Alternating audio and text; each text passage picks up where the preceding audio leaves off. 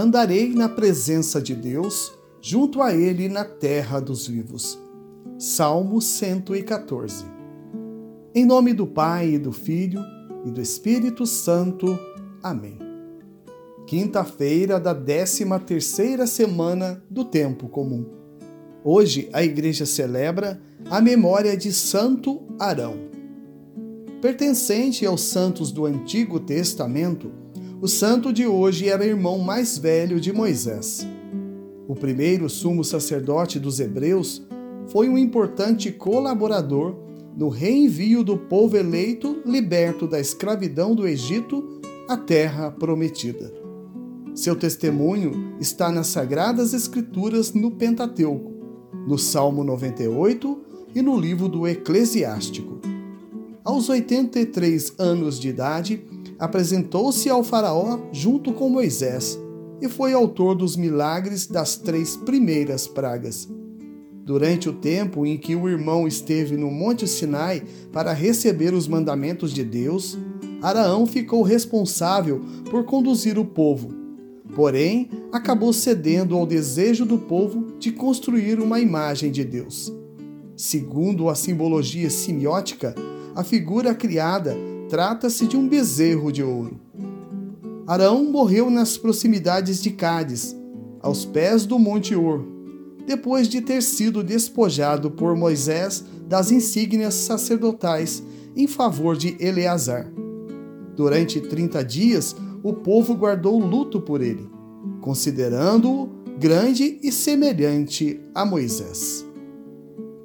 O evangelho de hoje encontra-se em São Mateus, capítulo 9, versículos de 1 a 8. Naquele tempo, entrando em um barco, Jesus atravessou para outra margem do lago e foi para a sua cidade. Apresentaram-lhe então um paralítico deitado numa cama. Vendo a fé que eles tinham, Jesus disse ao paralítico: Coragem, filho, os teus pecados estão perdoados. Então alguns mestres da lei pensaram: esse homem está blasfemando. Mas Jesus, conhecendo os pensamentos deles, disse: Por que tendes estes maus pensamentos em vossos corações? O que é mais fácil dizer: Os teus pecados estão perdoados? Ou dizer: Levanta-te e anda. Pois bem, para que saibais que o Filho do Homem tem na terra poder para perdoar os pecados, disse então ao paralítico: Levanta-te, pega a tua cama e vai para a tua casa. O paralítico então se levantou e foi para a sua casa. Vendo isso, a multidão ficou com medo e glorificou a Deus por ter dado tal poder aos homens. Palavra da salvação, glória a vós, Senhor. Meus irmãos e minhas irmãs, a todos vós, graça e paz da parte de Deus nosso Pai e do Senhor Jesus Cristo. A cura do corpo e da alma. Jesus continua a sua missão de implantar o reino de Deus aqui na terra. No evangelho de ontem, Jesus expulsa os demônios de dois homens possessos. Hoje é a vez da cura do paralítico. Jesus se compadece do sofrimento humano, mas para ele, a cura da alma é mais necessária e essencial. Depois vem a cura do corpo. Podemos notar no decorrer da santa leitura que o problema apresentado é uma paralisia, um homem que se encontra acamado sem movimento, acometido pelo sofrimento de quem depende da ajuda de terceiros para quase tudo.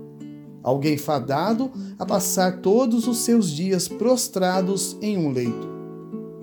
Como dissemos, Jesus se compadece com aquela cena o coração humano e divino de Cristo consegue captar o maior dos sentimentos que o ser humano pode ter para com Deus. Jesus se comove com a fé daquelas pessoas. Lembremos-nos das Escrituras. Sem fé é impossível agradar a Deus. Mas o que Jesus diz ao paralítico? Os teus pecados estão perdoados. Enquanto todos esperavam que aquele homem de imediato saísse andando, Jesus primeiramente cura a sua alma. Tudo isso nos mostra qual é o grande mal da humanidade: o pecado. O pecado nos escraviza, nos desorienta, nos adoece e nos torna paralíticos, impossibilitando-nos de praticar a vontade de Deus e, por consequência, de realizar as boas obras.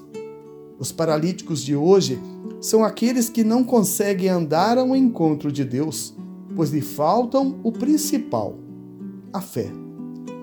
Jesus, naquele dia, sentiu em seu coração que era preciso curar a alma daquele homem.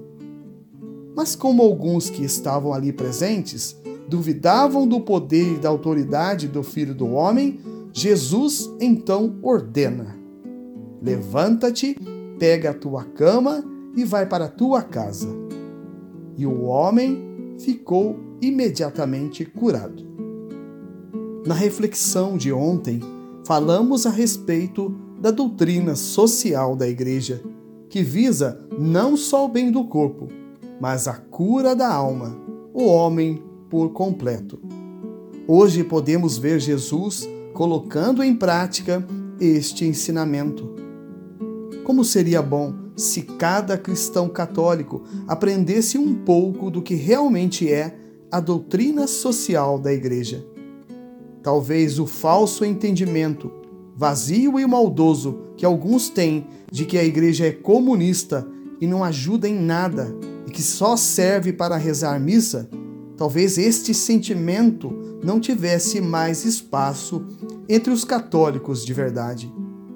Mas por que pensamentos como este ainda têm espaço dentro da igreja? Jesus nos questiona com as palavras do Santo Evangelho de hoje. Por que tendes estes maus pensamentos em vossos corações?